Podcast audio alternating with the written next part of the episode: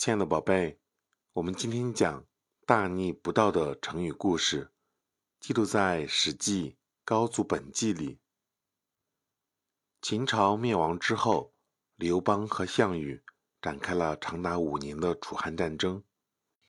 有一天，项羽在阵前向刘邦喊话，要与他决一高下。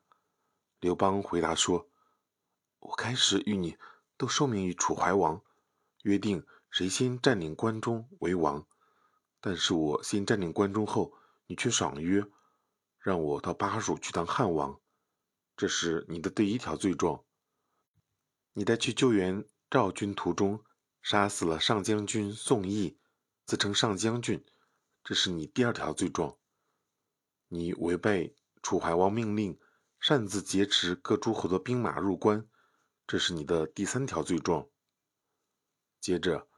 刘邦又揭露了项羽烧毁秦宫、掘开秦始皇的陵墓、搜刮金银财宝、杀死投降的秦王子婴、活埋二十万秦国降卒、杀害义帝等罪状。在讲完第十条罪状后，刘邦说：“你作为臣子而杀死君王，又杀害已经投降的人，为政不平，对订立的条约不讲信义。”为天下所不容，属于大逆不道。你犯下如此十条大罪，我行仁义之兵来征讨你这个逆贼。你还有什么面目向我挑战？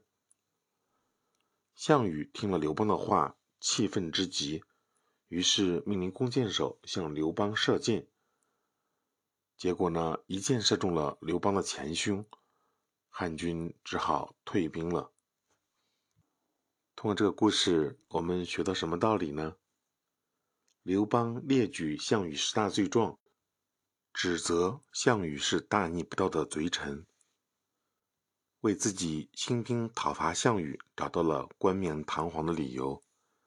刘邦满口的仁义道德，真可谓老奸巨猾。刘邦找了这么多理由，无非是为了避免出师无名啊。